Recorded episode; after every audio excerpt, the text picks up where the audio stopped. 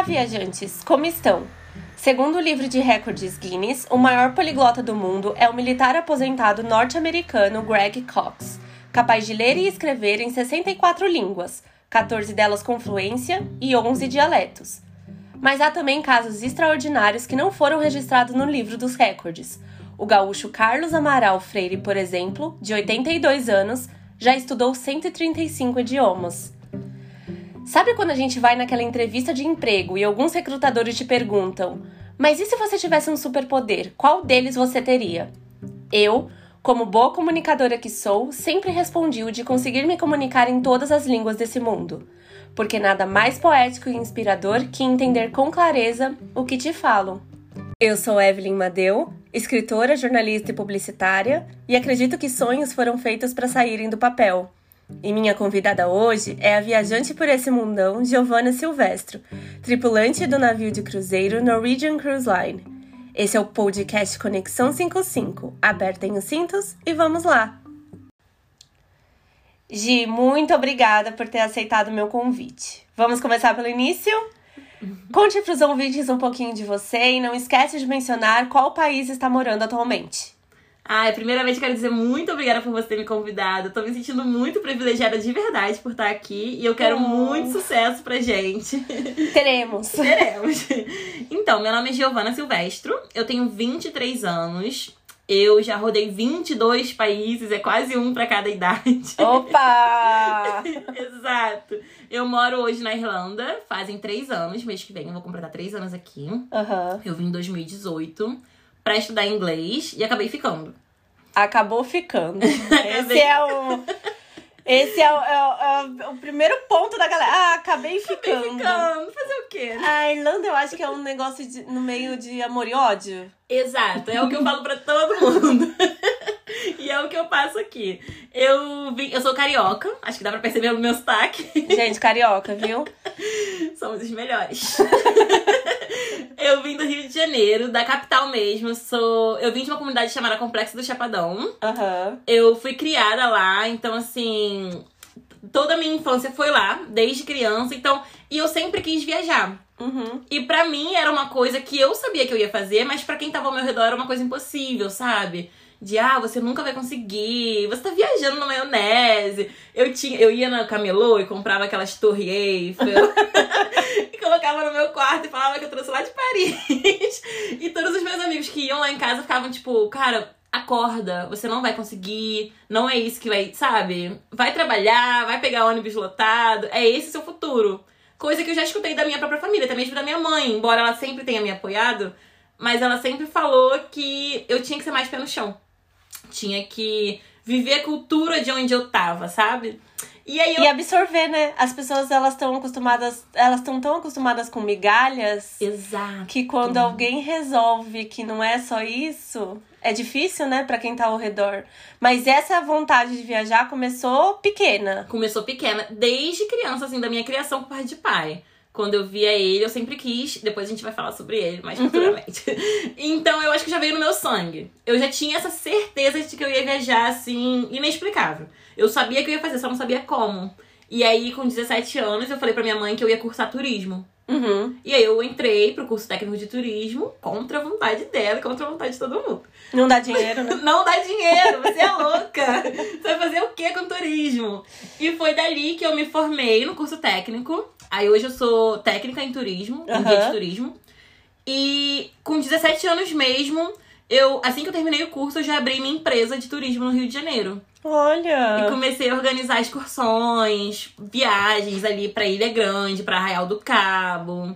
É, lugares que os turistas gostam muito de ir, que você já tinha um, um conhecimento de como fazer. Exato. Legal. E eu fazia tudo sozinha, com 17 anos. Eu fui a pessoa que fui atrás do site, da logomarca. Eu era a pessoa que organizava a excursão, ligava pros ônibus, ligava pros hotéis, marcava tudo. E eu ainda tinha que divulgar tudo, vender. e depois de vender, pegar as pessoas pela mão e levar. Olha, gente, 17 anos e já com essa alma empreendedora. Empreendedora demais. E aí, conforme a empresa foi dando certo, até hoje eu tenho ela aberta, uhum. é, as pessoas. Eu vi que as pessoas estavam me procurando muito para falar sobre viagem e tudo mais. Eu resolvi expandir isso. Como? aprendendo um novo idioma, fazendo um intercâmbio. aí foi aí que eu cheguei pra minha mãe e falei: opa, estou indo pra Europa. e aí eu vim. E é, você veio pra Dublin direto ou você passou por outros países antes de vir pra cá? A intenção, na real, era ir pro Canadá. Tá. E aí não aconteceu por... Não aconteceu porque eu cheguei na agência, ele me deu o valor do Canadá pra ficar um mês. e aí ele me deu o valor de Dublin pra ficar oito meses. Minha mãe olhou pra minha cara e falou: Você só pode estar brincando comigo. Você vai pra Dublin, sim. e aí acabou de eu vir pra cá, porque realmente o valor de eu vir pra Dublin ficar oito meses era o mesmo valor de ficar um mês no Canadá. Uhum. Foi o que ela falou. Ela falou: Cara, você vai pro Canadá, você vai fazer o quê? Você vai fazer uma viagem de férias, né? Você não tá Um indo pra mês. estudar. É. E aí a gente, eu acabei assinando um contrato já pra vir pra cá. Isso foi em 2000 e 2016. E aí eu fui adiando minha viagem, adiando, e acabou que deu vir só em 2018. Mas já era pra ter vindo já, tipo, muito antes. E adiou por quê? Você pode contar? Eu ficava com, sabe, desanimada. Do nada. Desanimada. Do Ah. nada eu resolvia, eu ia lá na agência e adiava. E a gente foi pagando multa, assim, porque foi adiando.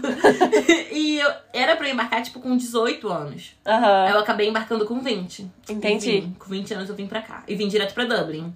Primeira É, viagem. acho que eu vou mudar esse podcast pra Irlanda 55, né? Porque uma galera que a gente já conversou aqui, todo mundo morou em Dublin ou mora em Dublin. É... Então é verdade que você é poliglota. É, menina, é. de lá de trás, aquela menina que veio lá da favela, hoje em dia eu sou poliglota. E quais são as línguas que você fala? E explica um pouquinho por que, que você escolheu cada uma delas. Falo inglês, português, espanhol e francês. E hoje eu tô estudando italiano. Tá, tá indo aí pra quinta. Hum, entendi. Já dá um medinho aqui, aqui dentro. Só de saber que eu não falo tudo isso de língua.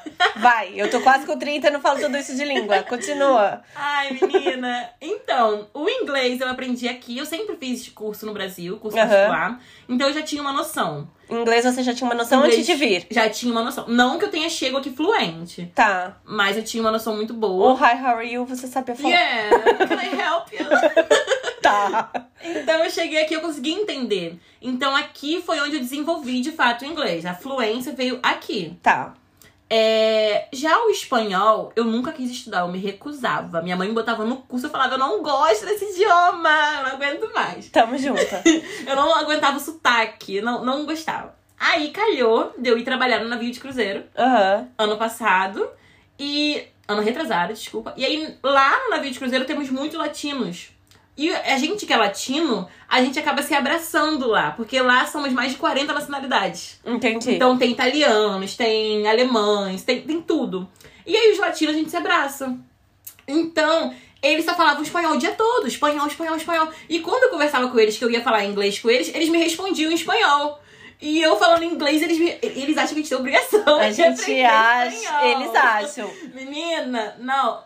E aí, calhou de eu, de eu, de eu aprender. Eu, eu literalmente aprendi. Eu- quando eu fui ver, eu tinha parado de falar inglês com eles e já tava começando a responder espanhol, responder espanhol. Só que isso teve uma proporção tão grande na minha vida ali naquele momento que eu vi que de fato eu estava falando espanhol. Eu não tava falando portunhol. Eu não tava, sabe, é, enrolando Você estava falando espanhol. falando espanhol. E eu senta, a ponto de eu sentar assim na mesa, que, que a gente ia almoçar todos juntos, só latinos, só eu.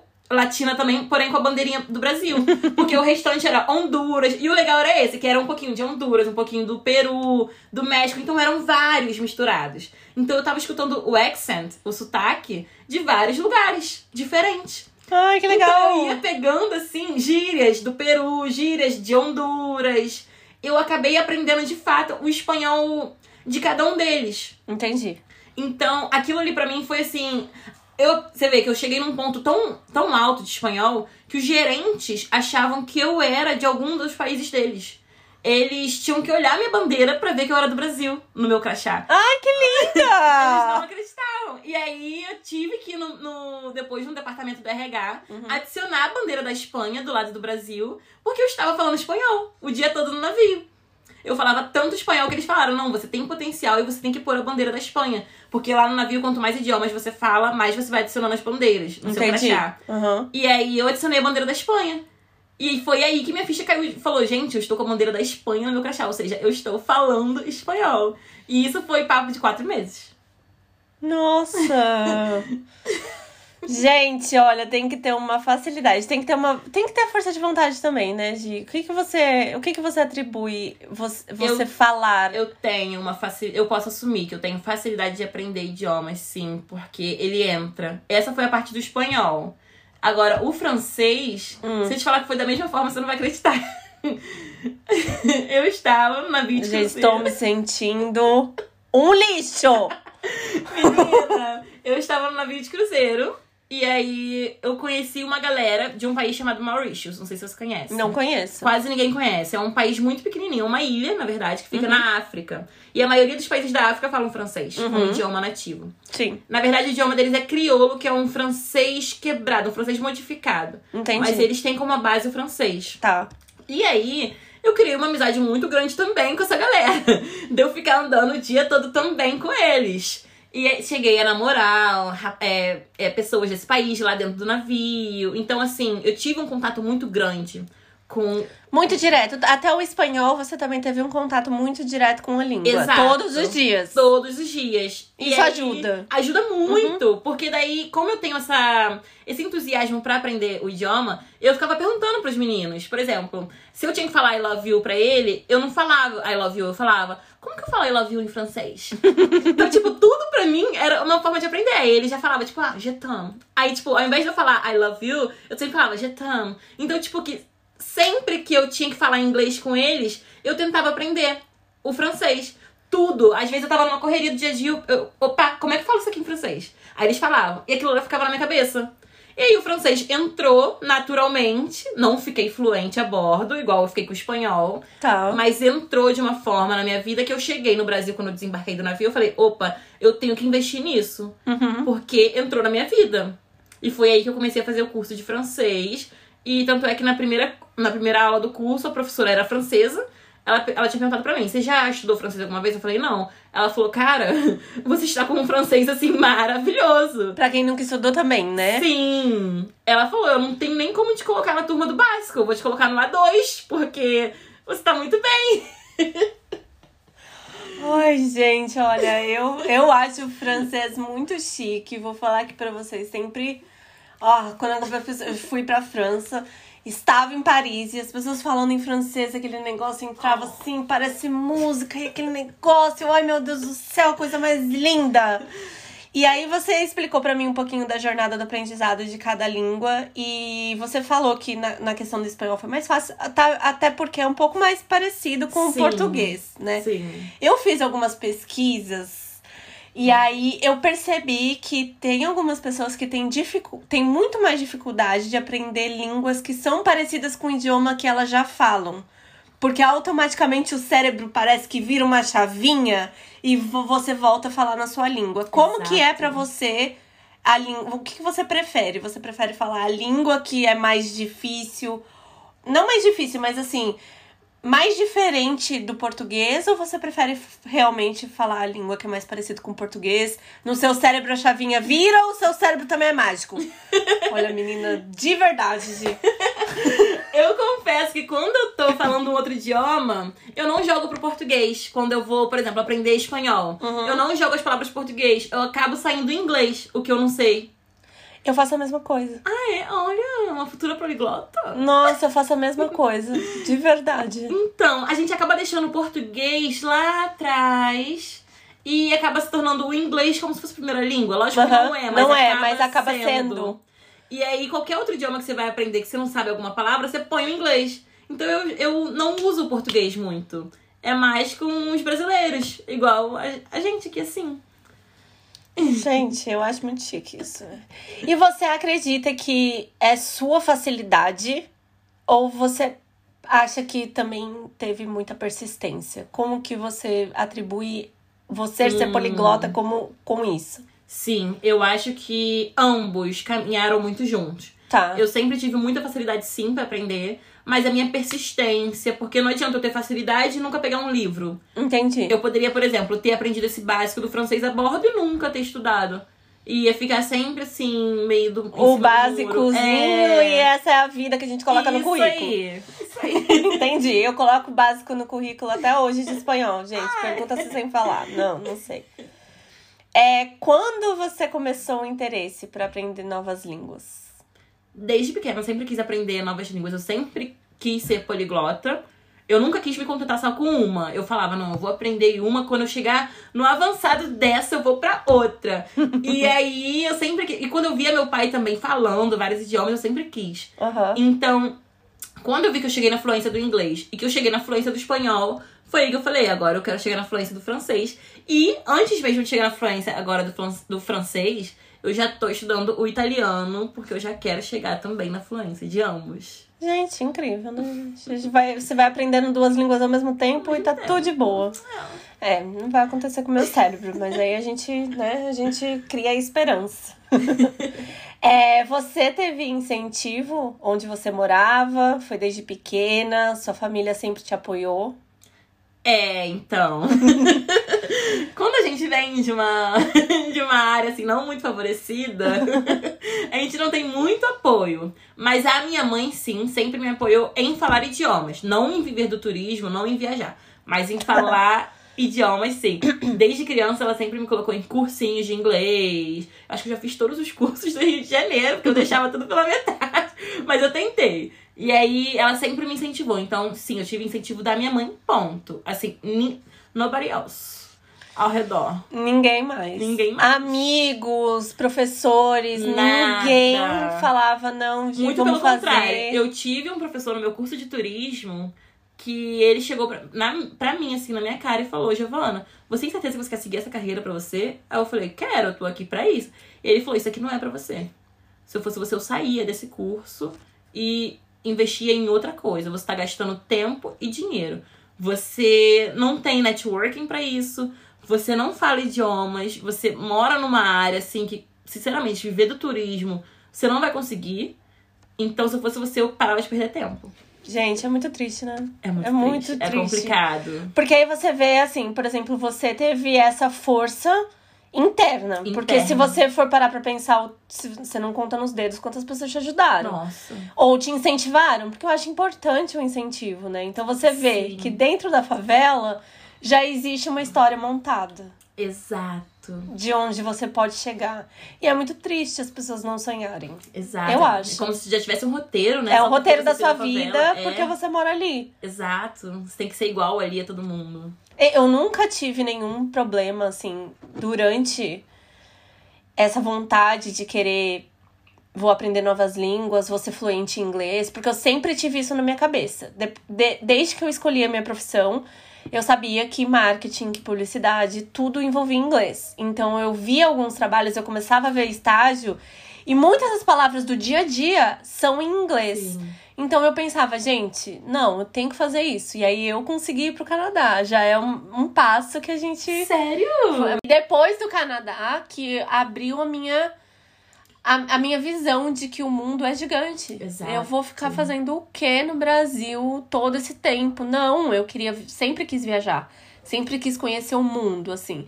Então eu olho, eu, eu, eu olho a sua história e eu vejo a diferença de só porque eu vim de um lugar diferente. Exato. Porque mesmo meus pais, eles, eles sempre me apoiaram quando eu tinha data pra voltar.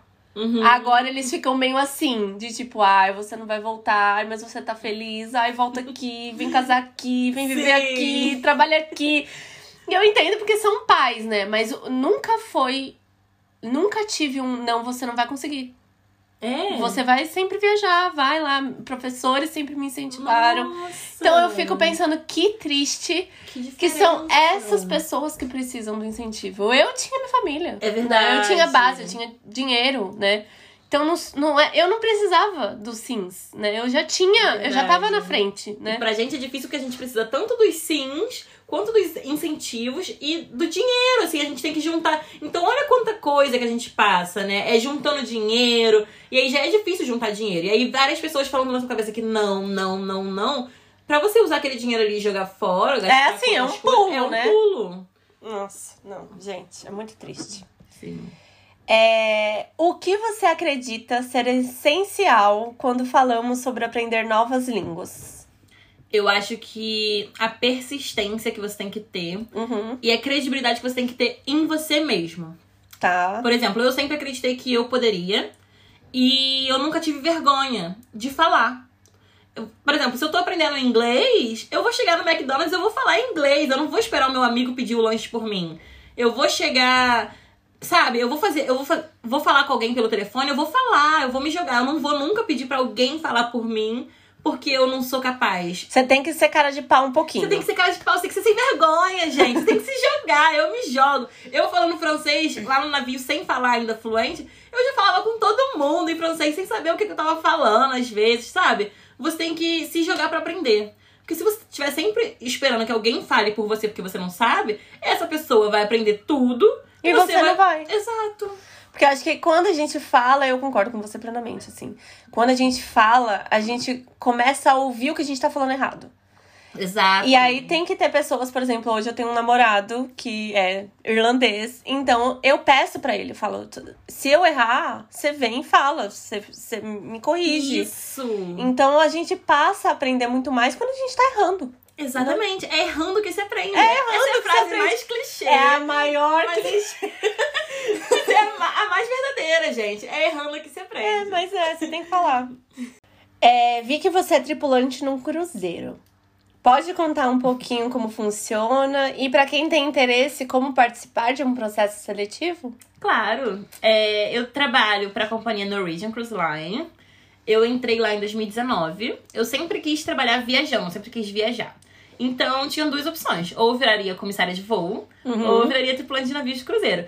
E, na verdade, eu descobri a profissão do cruzeiros num grupo de comissária de voo, porque é uma profissão muito difícil de você entrar, comissária de voo. Uhum. Pede muita coisa, pede curso. Inclusive, eu fiz os cursos e tal, mas eu abandonei pela metade, porque é muito difícil. E aí lá eu vi uma postagem de um rapaz que entrou pra trabalhar em navio de cruzeiros, incentivando e tal. E eu falei, opa, surgiu uma ideia, vou poder viajar. E aí eu tava já morando aqui na Irlanda, já vim fazer o intercâmbio aqui. E daqui eu apliquei, eu fui ver como é que era, eu entrei nos grupos do Facebook. E eu vi que é uma profissão que, que, por exemplo, você faz contratos com a companhia. Então, você tá contratada pra trabalhar lá, mas o seu contrato dura, sei lá, nove meses a bordo e dois meses em terra. Tá. De férias. E, por exemplo, quando você tá em terra, você não tá, você não tá desligada da empresa. Você ainda tá conectada à empresa, Entendi. mas não necessariamente você precisa voltar, só se você quiser. Por exemplo, eu agora tô em terra por causa da pandemia, mas eu ainda tô conectada a eles. Eles estão ainda com meus documentos, eles me mandam e-mail. Pra assim que eles voltarem, eles chamarem a gente. Aí a gente vai dar um sim ou não. Então, por exemplo, é, a gente costuma ficar nove meses a bordo, dois meses de- em casa. E aí, quando a gente tá em casa, eles já mandam a nossa data pra gente voltar. E aí fica sempre nesse ciclo. Entendi. Nove meses a bordo viajando e dois meses em casa, dependendo da sua, da, sua, da sua posição a bordo. Tem posição que fica dois meses a bordo, dois meses em casa. Quatro meses a bordo, quatro me é, dois meses em casa. Entendi. Então depende muito da posição que Da você posição. tá. Existem muitas posições. Entendi. E precisa ser poliglota pra trabalhar no cruzeiro? Não, não precisa ser poliglota. Eu entrei lá, eu só falava inglês e português. Uhum. E aí, a minha primeira posição que eu peguei no navio foi pra restaurante. Tá. Eu peguei só pra entrar, sabe? Quando você faz assim, ah, vou pegar qualquer posição pra eu poder entrar. Entendi. E aí eu peguei de Restaurant Steward, que era a pessoa que que, organi que limpa o restaurante, cuida mais da parte mais básica do restaurante. Tá. E aí lá mesmo no navio, em dois meses, eu fui promovida. Ai, que legal. Ah, fui promovida pra assistant waiter. Uhum. Então tem o waiter, eu era assistant. Uhum. Eu ajudava ele, eu, eu que carregava as bandejas, eu carregava 20 pratos, assim, de uma vez só. E aí, lá mesmo, depois de dois meses, eu fui promovida de novo Entendi. pra um, pra um restaurante francês. Aham. E aí eu ficava trabalhando só no restaurante francês do navio, que era uma, uma vida um pouquinho melhor, assim. E aí, quando eu saí do navio, eu, eu fiquei sete meses a bordo por causa da pandemia. Quando eu saí, eu saí já num cargo um pouquinho melhor do que eu entrei há, há sete meses atrás. Ah, então se você voltasse agora, né? Vamos dizer que a pandemia não existe. Vamos dizer.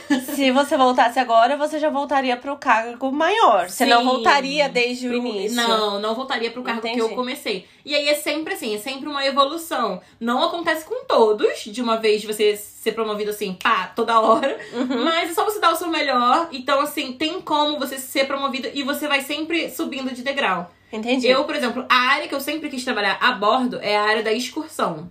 Aham. porque é a minha área de turismo. Entendi. Então eu entrei como restaurante pra eu ir fazendo contatos lá dentro e depois eu consegui mudar.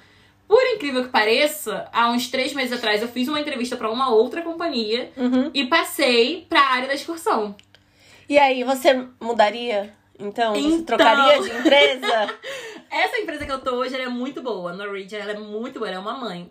E a outra que eu passei é a Costa. Aham. Se tiver alguém que estiver escutando e entender do universo dos navios, vai entender o que eu tô falando. A Costa é uma companhia italiana, então eles são muito rígidos. É, é um pouquinho mais complicado de trabalhar. Entendi. Mas é a posição que eu queria. Então Entendi. eu vou mudar. Eu vou largar uma mãe pra trabalhar. fazer o que você quer. Exato. E aí depois eu volto pra Norwegian com a experiência que eu consegui na Costa.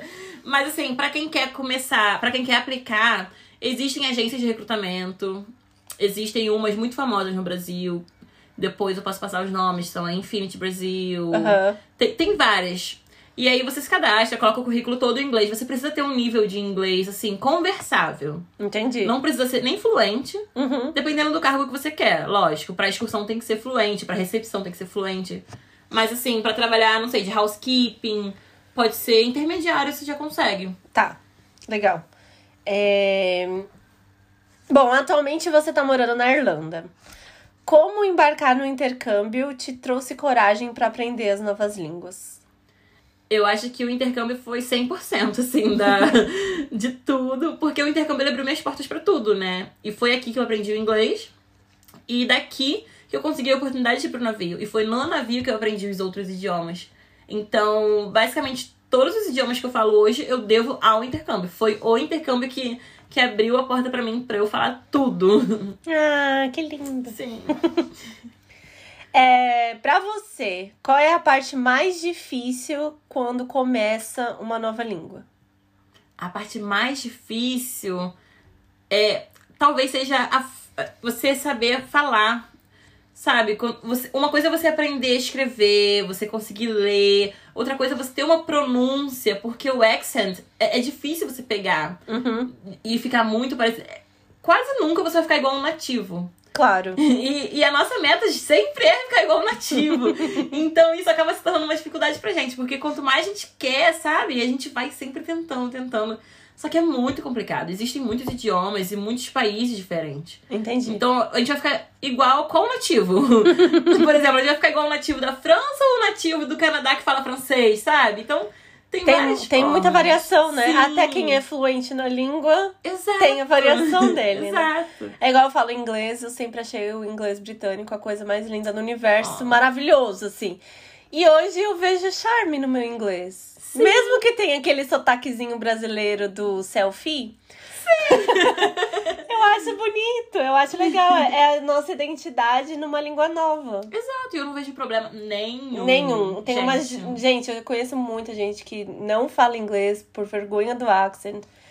E tem aí pra comprovar que não tem nada a ver com tanto que você esteja se comunicando, gente. Exato. Eu costumo falar que a fluência, eu aprendi isso uma vez num podcast, inclusive. A fluência é, é o ato de você fluir uma conversa. Muita gente não sabe o que que é uma fluência. Por exemplo, ah, eu ainda não sou fluente. Você flui uma conversa, então você é fluente. Uhum. A fluência é isso. É você conseguir falar e ser escutado. Fluiu uma conversa, ponto, você é fluente. Ai, gente, eu acho sempre muito poético. Isso eu acho lindo. Você quer aprender outros idiomas? Você quer aprender outros idiomas ou já tá bom por aí? Eu quero, eu tô sempre. Olha, a minha vida é sempre um desafio, eu não consigo parar. E eu tenho um amigo que tá estudando alemão. E ele tá pegando no meu pé, Giovana, vamos estudar alemão, que alemão é um sucesso. e eu já tô assim, é muito difícil, mas eu tô quase. Quando eu ficar fluente no italiano, que é o que eu tô estudando mesmo agora, eu vou Aham. pro alemão, talvez. Entendi. É... Ser poliglota traz benefícios de carreira. Você acredita que só o inglês ou o espanhol seriam suficientes para alavancar o currículo? Depende do currículo para o que, que a pessoa tá aplicando. Por exemplo, quando eu passei para minha entrevista para trabalhar em restaurante, no navio de cruzeiro, o inglês foi suficiente. Foi tudo. Agora, na minha entrevista para excursão, eu tinha que ter os quatro idiomas. Então, assim, eu jamais conseguiria se eu tivesse apenas o inglês ou apenas o espanhol. Então, dependendo do currículo e da profissão que a pessoa quer seguir, o idioma, sim, ele interfere muito, porque eu não conseguiria se eu tivesse só o inglês. Entendi. E qual é o seu maior sonho atualmente? O meu maior dos maiores sonhos que eu sempre tive na vida, eu já alcancei, que é viajar o mundo. Aham. Então, hoje, o sonho que eu tenho hoje, em 2021, tá sendo abrir a minha agência de, de intercâmbio. Que legal. Sim. Outro spoiler. Outro spoiler. Deixa eu perguntar, Gi, você, você falou que viajou pra alguns países e tudo mais, 22? 22 É, países. 22? Qual que tem o seu coração, assim? Pode ser mais que um, mas assim, o que você lembra que você olhou e falou, puta que pariu! Gente, pode, pode, viu? O Spotify Pode, não vai tirar pode. o palavrão, então pode palavrão. Menina, sempre. Eu, eu conheço muitos países, mas sempre foi meu sonho ir pra Londres. Sempre foi um sonho, assim, de vida, de criança, assim. Menina, e quando eu cheguei em Londres, eu chorei, eu abri a boca a chorar, olhando pra um raio de um telefone. Tamo junto. Quem é que chora olhando pra um telefone? Eu chorei vendo o ônibus. Só na palavra emociona. Não vou chorar. Mas só de eu chegar em Londres, eu, eu comecei a chorar muito, muito, muito. Então, assim, foi a melhor viagem da minha vida. Não foi a mais legal. Hum. Porque tem viagens legais, mas tem aquela viagem que você realiza o sonho. E foi a de Londres. Eu já fiz viagens que eu já fui em parque, brinquei, me diverti. Mas Londres foi a viagem que, assim, foi um sonho. Ali foi a meta de vida. Ali eu Você falei. zerou a "Opa, vida." Zerei ali. E aí tá bom o que vier. Isso né? aí, isso Foi aí. isso. E foi a primeira que eu fiz, by the way. Ah, foi! Foi a primeira. Gente, ó. É, E se você tivesse que dar um conselho pros brasileiros que querem embarcar para um novo país, mas não sabem falar o idioma, o idioma fluentemente? Eu diria pra eles tentarem ao máximo investir no idioma enquanto tá no Brasil. Tá. E se, se, por exemplo, se investir for algo muito longe da, da realidade deles, tentar fazer isso por eles mesmos. Ele- existem sites que dá pra você estudar de graça, o Duolingo tá aí pra isso. Então, vai tentando entrar já no idioma do inglês, só pra não chegar aqui sem nada. Mas assim, vai pro exterior sim, mas tenta aprender antes no Brasil alguma coisa, sabe? Tenta pegar uma base, só pra não chegar totalmente perdido. Uhum. Só pra não, por exemplo, levou um esporro do patrão e não entendeu nada. Sabe? Coisa que eu já passei. Tenta ter uma basezinha legal. Tá, legal. É, na Irlanda, você pode falar um pouquinho da sua caminhada em relação a empregos, amizade, viagem? Faz um resumo de desde que você chegou. Eu cheguei aqui em 2018, Aham. com 20 anos. E aí, cheguei em abril. Em abril mesmo, já arrumei um emprego. Três semanas depois que eu cheguei. Eu já vim com o passaporte italiano pra cá. É, então, pra mim, eu, eu, eu não vou dizer que foi mais fácil, mas assim, eu economizei bastante é, tempo de, por exemplo, não tive que tirar de INIB, que é o visto. Aham, Que hoje também chama IRP, gente. Isso, que mudou o nome. então, pra mim, foi uma. Foi mais rápida, a, sabe, as conquistas. A entrada. Sim, a entrada foi mais prática. Ficou- foi mais eu prática. ralei sim, mas a, a porta de entrada, o, o baque foi menor. Uhum, Então eu arrumei emprego em três semanas aqui pra trabalhar num fast food. uhum. Coisa que ninguém sabe, eu acho que do Brasil. É, trabalhei no fast food, aí fiquei acho que uns quatro meses trabalhando nesse fast food. A dona desse fast food, a dona da franquia, se apaixonou por mim, assim, sabe, como filha. Me tratava como mãe, assim. Ela me levava pra casa dela pra dormir lá, às vezes, quando eu saía tarde, porque eu saía tarde do trabalho. Eu ia pra escola, chegava em casa, estudava inglês, porque nessa época eu ainda não sabia falar inglês direito. Aham. E aí depois eu ia direto pro trabalho. Saía do trabalho, eu fechava o restaurante. Então eu saía às vezes 10 horas da noite. Então ela me levava pra casa, ela cuidava. Ela foi uma pessoa assim incrível. E aí, dentro do KFC, ela gostou tanto do meu trabalho que ela me chamou pra trabalhar num outro restaurante dela. Pra eu fazer mais horas, já que aqui a gente ganha por hora. Uhum. E eu morava num quarto single, então eu tinha que pagar. E aí ela, ela me chamou pra trabalhar nesse outro restaurante. E foi lá que meu inglês aconteceu. Porque lá eu era garçonete. E só tinha eu e uma outra irlandesa. Não tinha mais ninguém trabalhando, assim, do lado de fora, sabe? No, na frente do restaurante. Aham. Era só o pessoal lá de trás da cozinha. Então, tudo que os clientes queriam era com nós duas, eu e uma irlandesa. E dava um certo horário, a irlandesa ia embora, ficava eu sozinha no restaurante. Nossa! Sem falar inglês direito, Então, assim, eu, eu lembro até hoje que eu não sabia falar toast. E aí eu só sabia que pão era bread. E aí, por exemplo, os clientes chegavam em mim, tipo, ah, eu quero um toast. Eu ficava, gente, o que, que é toast? O que, que eles querem? e aí, quando eu fui descobrir que toast era. Eu, eu simplesmente não entregava, eu ficava enrolando, e aí eles iam lá reclamar, ó, meu pão não tá vindo. E aí, quando eu fui descobrir que toast era o pão que a gente tira da torradeira, eu falei, gente, por que, que esse povo não chama de bread? por que, que não pode ser tudo uma coisa só? Então, assim, o meu inglês aconteceu ali. Foi ali que eu aprendi as expressões, as well, sabe? O dia a dia, né? O dia a dia. que te pega, não adianta, aí. gente. As palavras que eles falavam, eu aprendi tudo ali. E aí. Só que chegou uma hora que, que o marido dela, que era o dono do restaurante, falou pra mim: olha, a gente até tá tentando muito, mas, sabe, não tá indo muito bem, porque você não tá entendendo os clientes. Pra pegar o pedido, tinha que pegar pedido e tudo mais. Às vezes o cliente pedia um negócio, eu trazia outro. então tava dando um certo conflito, e aí eles, eu falei: tá, então eu vou sair. E aí eu fiquei só no fast food dela, mas eu consegui ficar, sei lá, uns três meses com eles. E nisso meu inglês voou. Alavancou porque Alavancou é o dia a dia. demais. Foi. Foi assim, demais. E aí, uns... nisso aí já passou o quê? É, cinco meses do meu intercâmbio, ou seis. E aí eu fui morar com uma família, porque eu tava cansada já de pagar aluguel muito caro, que eu tinha um quarto single. Uhum. Eu resolvi trabalhar de au pair. Foi a primeira vez que eu fui trabalhar de au pair. Fui morar em Wicklow. Gente, au pair, só pra deixar claro É. pra vocês, é babá. Isso tá? aí, é babá quando mora com a família. Isso. Que aí você não precisa pagar aluguel e nem comida. A família providencia isso pra você. Uhum. Fui morar em Wicklow, que é uma cidade, assim, super distante. Não é mais Dublin. Uhum. É, Você sai de Dublin completamente e vai pro interior. E era bem interiorzão, bem interiorzão. E eu fiquei lá e essa família me acolheu, assim. Eu sempre fui muito sortuda aqui, abençoada, eu digo, com todos os empregos que eu arrumei aqui na Irlanda. Essa família me abraçou, assim, como filha também.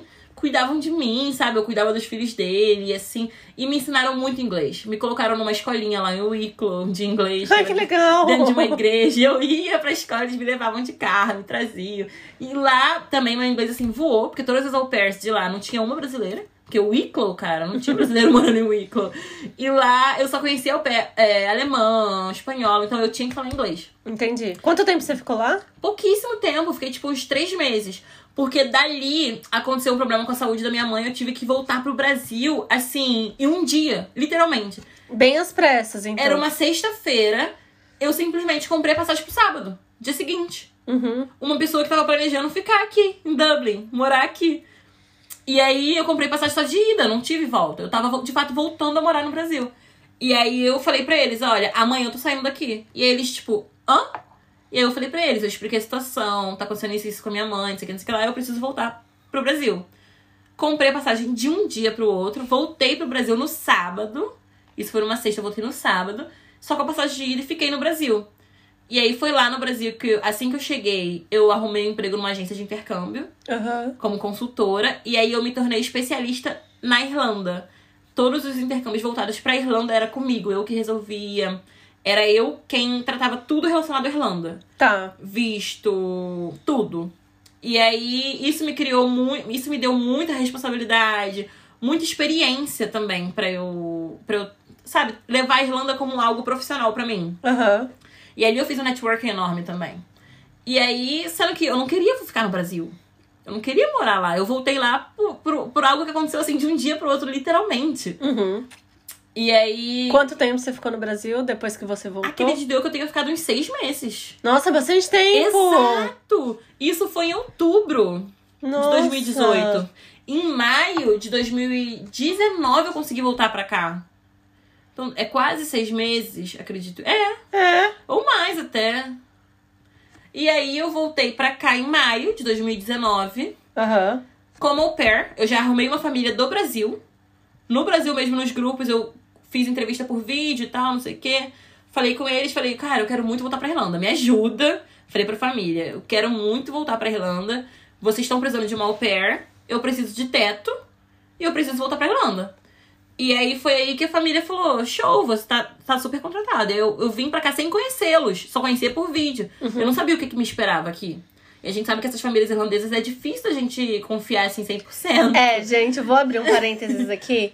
É, principal, é bom falar que a Gi, ela já morou na É. Irlanda antes de fazer isso. É. Então, se você está no Brasil ainda, Não nunca faz. saiu, Gente, não fecha casa, não fecha Nada. emprego, nada, enquanto você não estiver aqui. Principalmente se seu inglês for básico. Porque você corre um risco Exato. muito grande de ser um golpe. O que mais tem? É o que mais tem. Golpe então, de casa. gente, espera chegar aqui. Eu sei que é foda, eu sei que a ansiedade é grande, mas espera chegar aqui pra fechar É tudo. verdade. Eu só fiz isso porque eu realmente já morei aqui. É. E a, e a Gi tem, o- tem o inglês, né? Ela já tinha inglês quando ela E fechou. os amigos aqui, então E se os amigos. merda- Então, se desse merda, ela É. tinha quem, a quem recorrer. Então, você que ainda não chegou, que não conhece Exato. ninguém, fica no. Mesmo que o caro seja, seja difícil de pagar, pague o caro pela, É. sua, pela sua segurança. Gi, desculpa te Nada, cortar. não, foi super necessário esse que realmente é, não façam, é verdade. Eu fiz porque realmente, se acontecesse qualquer coisa, eu tinha, eu tinha quem ligar. Eu tinha um amigo pra ligar e falar: opa, deu ruim aqui, tô indo pra aí. eu tinha sofá pra dormir aqui, se precisasse. Sim. Então eu vim pra essa família. Por incrível que pareça, foi assim uma experiência incrível. Até hoje eu falo com eles, com a primeira também, mas com essa família mexeu com o meu coração assim de uma forma enorme. E aí eu fiquei com essa família. Eu lembro até hoje que eles foram viajar e deixaram a casa só pra mim. E aí foi num período que eu perguntei pra eles: "Eu posso trazer minha mãe?" E eles, tipo, pode. Eu trouxe minha mãe pra cá pra Irlanda e ela ficou comigo na casa deles. Ai, que lindo! Foi incrível, foi a experiência dela, assim, viajando pro exterior e tal. Ela nunca tinha saído. Nunca. E ela não Nunca. gostava da Irlanda, ela só criticava a Irlanda. Chegou aqui mudou a opinião? Chegou aqui, menina, se apaixonou. Ai, que país lindo! E aí, essa família foi super gente, boa comigo. Eu fiquei com eles aproximadamente uns cinco meses, eu acho. Uns Cinco. E aí eu saí deles. Ah, ah, eles arrumaram outro emprego pra mim, porque eu falei pra eles que eu queria fazer uma grana extra. Porque eu não preciso estudar, tem que botar isso também, tipo, em pauta. É, é, como ela tem a O- segunda o cidadania, passaporte, né? é. A dupla cidadania, ela não precisa. O visto dela não é necessário estudo, então ela pode trabalhar normalmente. Como eu já expliquei pra vocês, o full time. Isso. Então, pra ela não tem esse negócio de visto, não tem que pagar visto de estudante, o que ajuda muito viver Exatamente. assim. Viver aqui na Europa com passaporte europeu é muito melhor, viu, gente? É, é bem mais tranquilo. E aí eu não precisava estudar, então eu tinha o tempo todo pra trabalhar. Uhum. E aí eu ficava com as, com as crianças deles durante o dia. E à noite ela me contratou, porque a, a família dela tem uma rede de loja de sapatos famosíssimas aqui na Irlanda. Uhum. E me contrataram, assim, a grandona de lá, a dona de todas. Me- é, é sogra dela. Então me botou pra trabalhar nessa rede de sapatos como Nossa, vendedora. que legal! Sim, nossa. Eu só fiz network incrível trabalhando como babá aqui. Só fui pra famílias, assim, super bem conceituadas, sabe? E aí eu fiquei trabalhando de, é, de dia com os filhos dela, e recebendo. E à noite eu ia pra loja de sapato e recebia também. Trabalhava registrada e tudo mais. E aí eu só saí de lá porque eu consegui passar na entrevista pra trabalhar em navios cruzeiros, que eu tinha feito. E minha data de embarque chegou. A companhia me mandou um e-mail dizendo que minha data de embarque seria em setembro. Então, em setembro de 2019. Então eu cheguei pra eles, expliquei e tudo mais, que eu precisava ir embora. Então, em agosto de 2019, eu voltei pro Brasil Uhum. e embarquei pro navio No Brasil. cruzeiro. Embarquei no Brasil, porque era necessário embarcar no Brasil, já que eu sou brasileira. Tá. E aí, em setembro, eu embarquei e fiquei até abril de 2020. Entendi. E, aí, pois é, pandemia, né? pandemia, coronavírus e tal, coisa louca, máscara, álcool gel. Aí todo mundo desceu do navio, a gente desembarcou, Aham, no Brasil. cada um em seus países. Eu desembarquei no Brasil. Tá. Eu consegui ficar. Não, mentira. A gente, desembar... a gente desembarcava em Estados Unidos Tá. e a gente pegava o voo pro Brasil. Eles pagavam tudo pra gente, tudo, tudo mais. Eles pagaram meu voo dos Estados Unidos pro Brasil. Foi super difícil de chegar no Brasil por causa da pandemia, né? Uhum. Mas eu consegui chegar no Rio de Janeiro. E aí, de abril até setembro de 2020, eu fiquei no Brasil. Pois é, menina. Nossa, na. Esperando, tipo. E aí, como é que vai ser essa pandemia? Vai acabar? Porque a gente achou que a pandemia fosse coisa rápida, né? Menina, a pandemia vai acabar, vou voltar pro navio. Eu tava só esperando a minha data de reembarque até hoje. só esperando a data chegar pra gente poder reembarcar. Mas acabou que a gente viu que não ia chegar a data. E eu falei, cara, eu não vou ficar aqui, aqui no Brasil só gastando, gastando, di- gastando o dinheiro que eu fiz no navio. Eu vou meter o pé pra Irlanda. Já que eu não preciso de visto, preciso de nada. Já, aqui já é quase que meu país, né? Aqui já é minha casa. Então eu foi aí que em setembro eu falei, cara, eu tô indo pra Irlanda de novo. E aí eu voltei pra cá. Uhum. e me estabilizei aqui de novo. Até tudo voltar ao normal. A gente tá ainda na pandemia e eu tô aqui. Gente! Então a minha trajetória da Irlanda, é, assim, de Irlanda é basicamente isso. É toda hora eu indo pro Brasil ou indo pra algum lugar e depois voltando pra cá. E aí, me explica um pouquinho da Irlanda. Você sempre amou? Ou teve um caso de ódio? Já quis desistir? Todo dia. eu amo, de verdade, eu amo esse país. No início eu não gostava. Por quê? Não, antes de eu conhecer, eu não gostava. Tá. E aí, quando eu pisei, passou-se um tempo, eu caí em amores, assim. amor, amor. Eu amo esse país de verdade. Mas todo inverno mexe comigo. Eu sou carioca, cara. Eu sou da, sabe, chinela havaiana na praia, água de coco. E o inverno daqui é rigoroso. A gente fala que é rigoroso porque ele é. E assim, eu acho que o problema do inverno aqui, pra mim, né, Evelyn, é o escuro. Nossa, gente, escurece 4 horas da noite. É tarde. muito complicado isso pra mim. Embora seja só dois, três meses que isso acontece, porque depois já Mas é clareia. intenso, mas é cara. intenso e é, é, um, é um momento que você tem que respirar e tentar fazer dos dias o o melhor possível. Porque, real, gente, a gente fala que não, que quem gosta, quem tá no Brasil fala que não gosta de calor e tudo mais, você, Gente. você vai sentir falta do Sim, sol. a gente não dá valor. Não dá valor. Aqui a gente tem que tomar vitamina D. Porque não tem. Porque não tem, Tem não sol. tem sol. A gente tem que tomar, de verdade. Comprar vitamina D pra tomar. Porque não tem sol. Eu nunca imaginei que eu passaria por isso. Então, assim, as partes de amor e ódio com a Irlanda é isso. Eu não gosto do frio daqui. Eu não gosto do. Sabe? Porque é muito rigoroso. É mesmo. E é o único. E não só o frio, a chuva. Cara, chove todo, pode estar sol, mas vai chover, é certo. E às vezes é do nada, né? Às vezes, tipo assim, você acordou, tá sol. Ai, que legal, não sei o quê. Ge- Gente, do nada, cinco minutos depois, pá! Chuva! E não avisa, tipo assim, não começa Não, chuviscando. com- não chove. E, e assim, foda-se. Há três dias atrás foi neve. Gente, tava sol, tava sol. Gi, essa é uma pergunta muito séria. Opa. Quero que você pense bastante antes de responder. E agora é a questão: brasileiros ou gringos?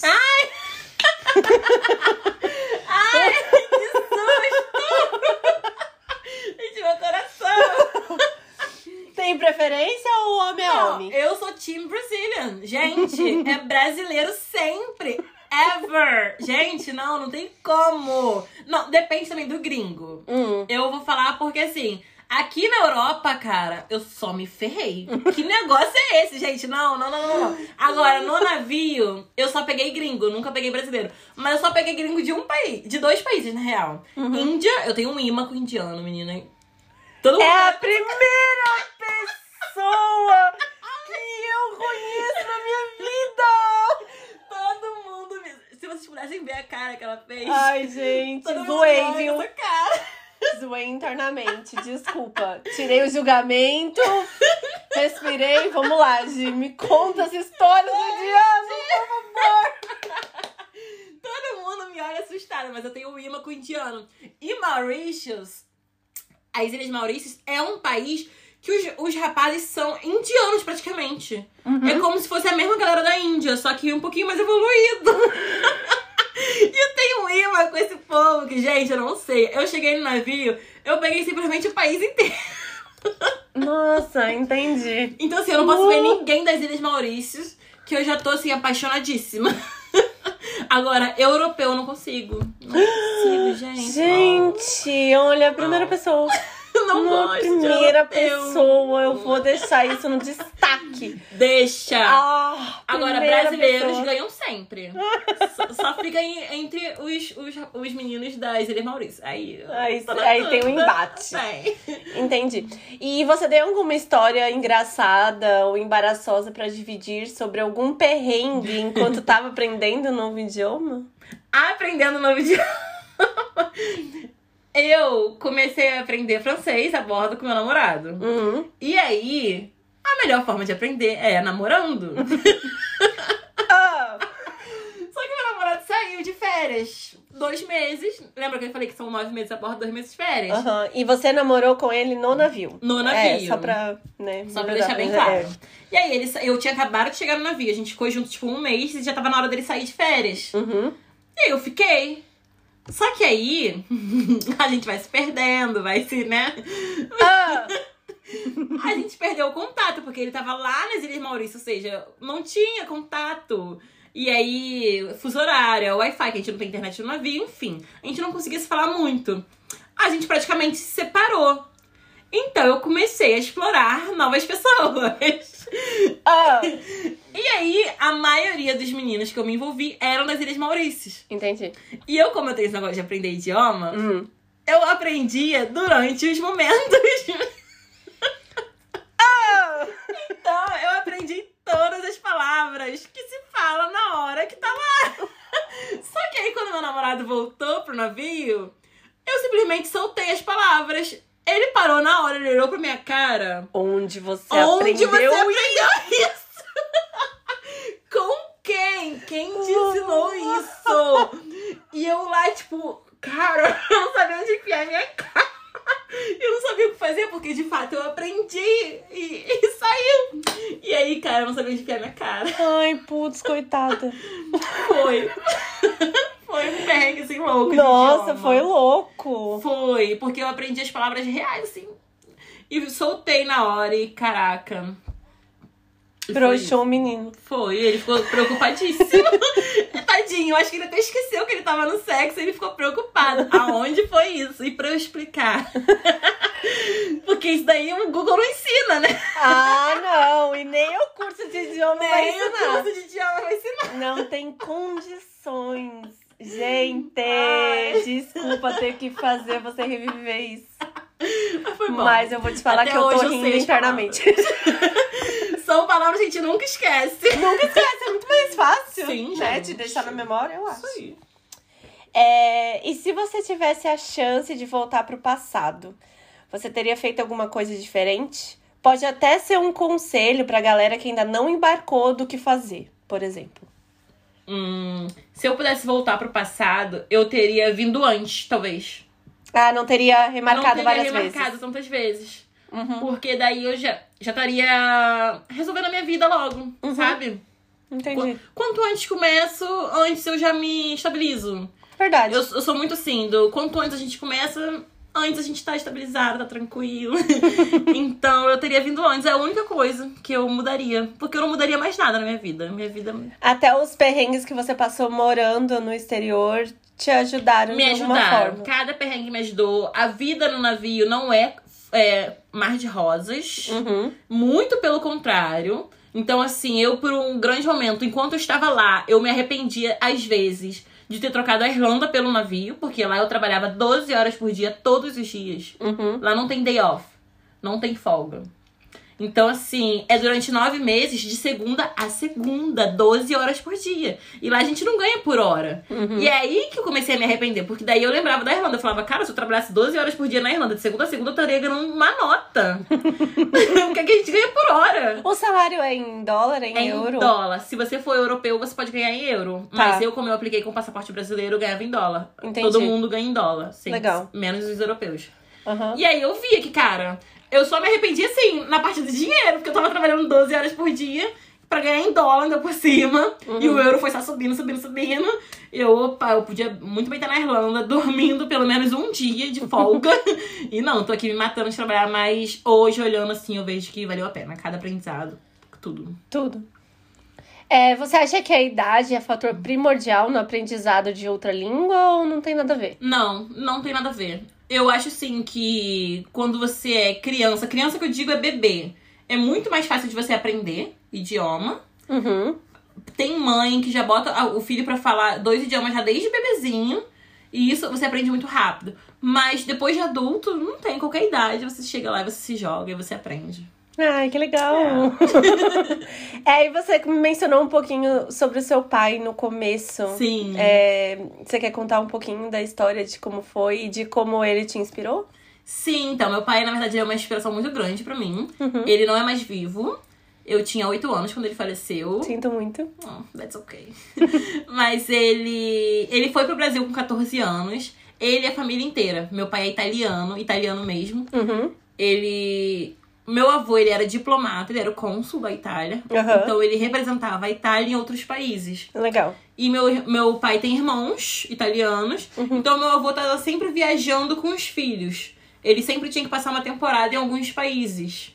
Então eles já moraram, por exemplo, no Japão, já moraram na França, já moraram em vários países onde eles tinham que representar a Itália lá. Entendi. E aí, o meu avô, ele foi pro Brasil uma vez representar a Itália.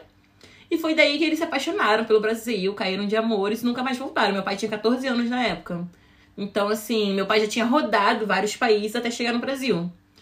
Junto com meu avô. Uhum. E aí, meu avô, ele foi, assim, muito importante, inclusive, pro Brasil, pro Rio de Janeiro. Ele foi a pessoa que inaugurou o Pão de Açúcar do Rio de Janeiro. Ele tem o nome dele lá, inclusive, se você for ler, lá na placa tá lá, o Domênico Silvestro. Uhum. Ele, ele foi uma das primeiras pessoas a trabalhar no consulado do Rio de Janeiro, consulado italiano. Olha que legal. Ele foi uma pessoa muito importante, assim, ele já fez muitas coisas relacionadas à Itália no Brasil, no Rio de Janeiro específico. Aham. Ele já, sabe, já atuou muito como diplomata. E aí, meu pai ficou no Brasil, ele, ele se apaixonou pelo Brasil, não quis voltar, aprendeu a falar português. Eles foram de navio na época. Meu pai aprendeu dentro do navio, Uhum. nessa, nessa transição Itália-Brasil. Eles foram estudando, ele aprendeu. E chegando no Brasil, meu pai, quando ele. Meu pai teve outros filhos. Eu Uhum. tenho irmãos por parte de pai, mas eu não tenho muito contato. Tá. Então eu praticamente sou filha única, né? Porque pai da minha mãe, só tem eu. E aí meu pai conheceu minha mãe. Anos depois, depois da vida feita, depois de ter tido os filhos. E veio eu. E eu sempre via meu pai falando muito com a família dele em italiano, muito assim. Ele resolvia sempre coisas em italiano. Minha mãe, tanto é que minha mãe hoje ela fala italiano fluente. Olha que legal. Ela fala italiano muito bem. E eu via que meu pai se- tava sempre falando sobre essas viagens que ele fazia pelo mundo e tudo mais. E eu ficava, sabe aquelas crianças assim, tipo, caramba, Deslumbrada. deslumbrada. Que legal, você já foi pra tal lugar, você já morou em tal lugar. E ele já rodou o mundo, de fato. E tanto é que ele fala seis idiomas. Falava, né? ele falava seis idiomas. Ele falava italiano, que é o idioma nativo dele, português, inglês, francês, espanhol e até, acredito eu, que mandarim ele falava. Eu não sei. Uhum. Qual é o nível da fluência, mas sabe? ele Mas falava. ele é.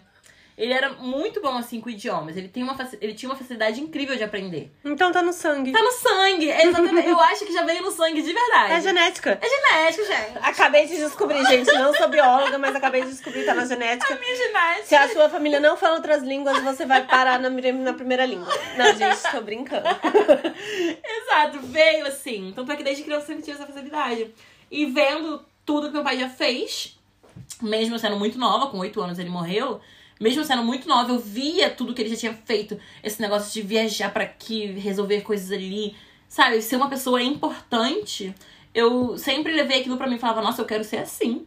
Eu quero, sabe, viajar o mundo também, resolver coisas, quero falar idiomas, ligar pra resolver em cada idioma, sabe? e foi aí que eu usei ele como inspiração real.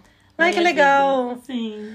Parabéns, porque tem gente que esquece as, in- as inspirações que elas têm. Sim. Então é, é muito legal a gente lembrar de onde a gente veio também, né? É uma forma de lembrar e de. Eu acho que é uma memória boa pro seu pai. Saber É. que você tá seguindo um caminho que, é, além de te fazer feliz, obviamente, né? Um caminho que ele te inspirou a seguir. Sim, e que com certeza ele deve estar sendo muito feliz hoje. Com certeza. É, e agora entrevista de emprego, gente. Eu, eu sim, desculpa, mas é clichê, tem que fazer. Como você se vê daqui cinco anos? Ah. Quais são os seus planos, os próximos passos? Você vai para outro país, você vai voltar pro Brasil, vai fazer o quê? Nossa, realmente entrevista de emprego, porque todo emprego aqui no exterior, eles É assim. perguntam. Como você se vê daqui cinco... Então, é... vou dar um spoiler básico. Mais um. Vai, mais um, estamos cheios de spoiler. Cheios. É, eu, eu tenho planos pra eu. Eu sempre tive planos de abrir uma agência de intercâmbio. Uhum. Desde. Tanto é que eu me formei em turismo e tudo mais, tenho já essa bagagem toda. Então, eu estou já vendo tudo pra eu lançar a minha agência de intercâmbio. Legal. Pra eu trabalhar com isso. Você tem a, a pretensão de fazer só Dublin ou você quer colocar, inserir outros países? eu, eu tenho já parcerias pra eu trabalhar com outros países além da Irlanda e eu Aham. quero de fato abranger o mundo inteiro. Eu quero fazer uma agência daquelas que você que oferece tudo. Uhum. Sabe, todos os tipos de intercâmbio que você pesquisa. Se você quiser au pair, se você quiser work and travel, todos os tipos de intercâmbio eu quero botar na minha agência. Eu quero ter um catálogo bem grande, sabe? Que é, que é pra, eu, pra eu poder satisfazer cada pessoa do jeitinho que ela, que ela precisa. E abrir possibilidades, né? Abrir Sempre bom. possibilidades. Nem todo mundo é igual. Exato. e como eu sempre quis ter uma agência mesmo de turismo, sempre quis mexer com viagens, eu tô trabalhando nisso hoje, tô criando já Uhum. é, a parte burocrática e tudo mais. Pra eu poder lançar, então já já vai estar sendo lançada a minha agência de intercâmbio. Ó, gente, eu vou deixar sempre o Instagram do convidado, né, e tudo mais. E aí vocês vão poder seguir ela lá, vai estar na descrição aqui do podcast. Então vocês vão prestar atenção aí quais vão ser os Please. próximos passos de Giovana. E eu acho que essa história é linda. É, eu, Me Oh. inspirou muito, assim. Você ainda é nova, então você já percorreu bastante. Creio que tem uns calinhos aí no seu pé. Tem. Mas eu queria que você me contasse um momento, uma memória. Pode até ser uma pessoa ou um lugar que tem o seu coração. E por quê? Sim, é uma parte muito importante pra mim, na verdade, essa pergunta. Porque se tem um lugar que tem um, um, um- o meu coração, é o Rio de Janeiro. Cara, Ah. todo mundo me chama de louca. Você mora na Europa, você já foi pro Caribe, você viaja o mundo. Mas o lugar que eu vou estacionar a minha vida vai ser no Rio de Janeiro. O, lugar que eu, que eu nasci, que eu fui criada. É o lugar que eu amo. Eu fico aqui, eu fico pensando no Rio de Janeiro. Eu costumo dizer que eu sinto mais falta do Rio de Janeiro, cidade, do que da minha família. eu falo isso pra eles. Eu sinto falta da cidade do Rio de Janeiro. Gosto. É algo que mexe comigo, assim, sabe? De mexer com o meu psicológico mesmo. Uhum. Eu sinto falta de sentar na beira da praia com uma água de coco e olhar, assim, admirar. Sabe? O mar, o horizonte, sentir só a brisa. Que é lindo, né, É gente? lindo, a cidade é linda, excuse me. Então, assim, eu. é, respondendo já a, a outra pergunta também, dos cinco anos, e a pergunta agora do, do lugar que tem meu coração, é o Rio de Janeiro, que tem meu coração, e talvez em cinco anos eu. eu talvez lá. quase certo, eu vou estar lá. Eu vou estar no meu Rio de Janeiro. Mesmo eu tendo passaporte europeu, mesmo morando na Europa, sabe? Eu vou sim pro Rio de Janeiro. Legal. Gi, infelizmente Oh. o programa está chegando ao final. Faz A comigo. Ah! Ainda não aprendi a editar o A, então vai ter que ser assim manualmente. É, e como sempre, eu quero finalizar dando uma gotinha gostosa de esperança para quem está pensando em fazer as malas. Quais dicas funcionaram para você na hora de, de iniciar a jornada para virar poliglota? Pra virar poliglota, o que mais me deu gás, assim, foi eu saber que eu ia conseguir. Então, sempre acredite que você pode conseguir. Não espera as pessoas acreditarem em você. Tá. Se você não acreditar, ninguém vai acreditar. então, assim, seja você a primeira pessoa a dar esse passo. Não, tá, não esteja nem aí se as pessoas estão, sabe? Ah, você não vai conseguir, você não vai falar nada, que não sei o quê. Você tem que ser a pessoa que você vai pegar o livro, você vai pegar o caderno e você vai estudar. Esse é o primeiro passo, assim, a, a maior dica pra você começar de fato a virar poliglota.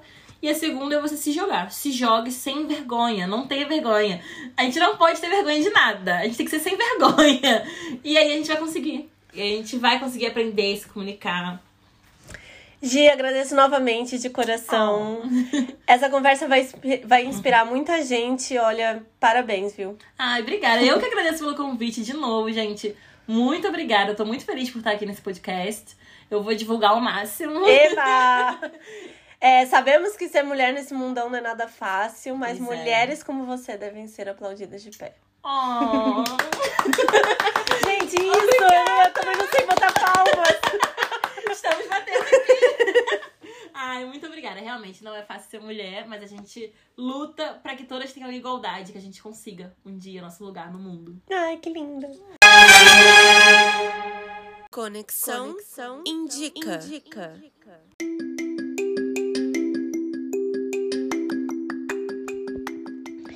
Então, eu sou Adriana, Adriana Ota. Eu tô na Irlanda faz seis anos, tenho 35 anos e eu fui estudante, agora eu tirei meu passaporte e antes disso eu trabalhei vendendo bolo das, da Golden Cakes. Eu acho que algumas calcinhas mais antigas já conheceram, que fez bastante sucesso. Era eu e um ex-namorado meu. E depois quando a gente terminou, o negócio acabou também, porque foi difícil achar alguém para fazer os bolos e tal porque eu era mais da parte da venda e, dos, e do marketing, que é a minha área no Brasil, né? Eu trabalhei na Globo e eu sou formada em desenho industrial com foco em programação visual. Trabalho também no 3D, trabalhava lá, né? E agora eu tô aqui na Irlanda, eu sou babá. Eu trabalho 10 horas por dia.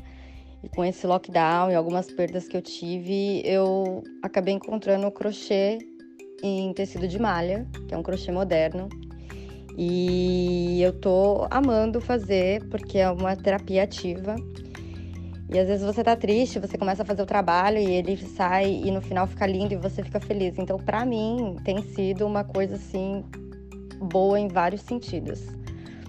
E eu comecei a fazer para ver se eu sabia e comecei a aprender. E comecei já, as pessoas começaram a pedir as peças para vender e aí eu decidi fazer a minha marca, aí a minha lojinha no Instagram e eu tenho um site também, porque como eu sou designer, eu acabei fazendo tudo, logo, site, então é bem corrido, às vezes eu não consigo dar conta de fazer é, várias coisas, porque eu também ajudo uma ONG no Brasil que chama Amigas do Futuro para ajudar o pessoal do lockdown. Eu ajudo na parte de design, de marketing, essas coisas. Mas mesmo assim, eu falo isso porque às vezes a gente está tão ocupada, a gente acha que a nossa vida é tão ocupada e a gente não consegue arrumar uma coisa pra gente, né? E eu consegui arrumar um tempo pro crochê, eu faço esforço para ter ainda mais tempo para ele e tem me trazido resultados maravilhosos. Então eu queria incentivar todas as meninas que às vezes têm um projeto aí na cabeça e e não põe em prática, põe sim, sabe? A gente precisa incentivar esse nosso lado assim para nós.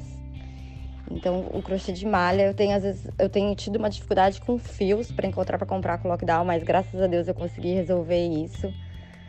E o nome, né, do, da minha lojinha é Emera Creations, que é o nome de uma deusa. Eu vou soletrar para vocês: H E M E R A Creations de criação.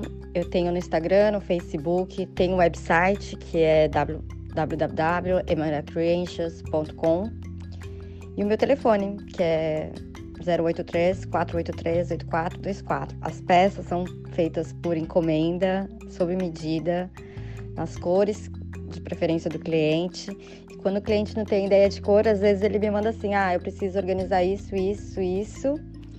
E eu queria que ficasse na minha sala e me manda uma foto da sala. Aí eu mando umas sugestões e aí a, a cliente faz o pedido. Então eu tô gostando bastante. Eu entrego em toda a Irlanda por correio, ou se for pertinho eu mesmo entrego, porque eu tenho como fazer isso.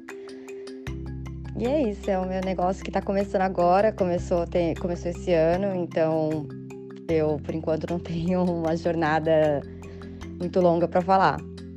Mas a mensagem que eu queria passar é isso, é, para vocês colocarem é, em ativarem o projeto de vocês que está lá guardadinho, aquela coisinha de vocês que às vezes vocês acham nada, e às vezes quem não tem mesmo um projeto procura coisas novas, porque nós sempre podemos aprender coisas novas e transformar às vezes isso numa coisa lucrativa ou então numa coisa que faz bem só pra gente.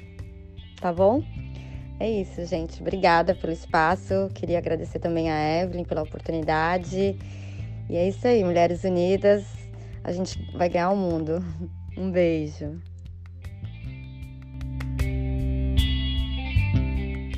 Lembrando que o episódio terminou, mas as interações continuam lá no Instagram conexão55 underline, ou você pode mandar um e-mail para conexão55.2021@gmail.com. Siga o podcast, deixe comentários e, suge e sugestões, como se estivesse escrevendo para o seu melhor amigo. Aguardamos você!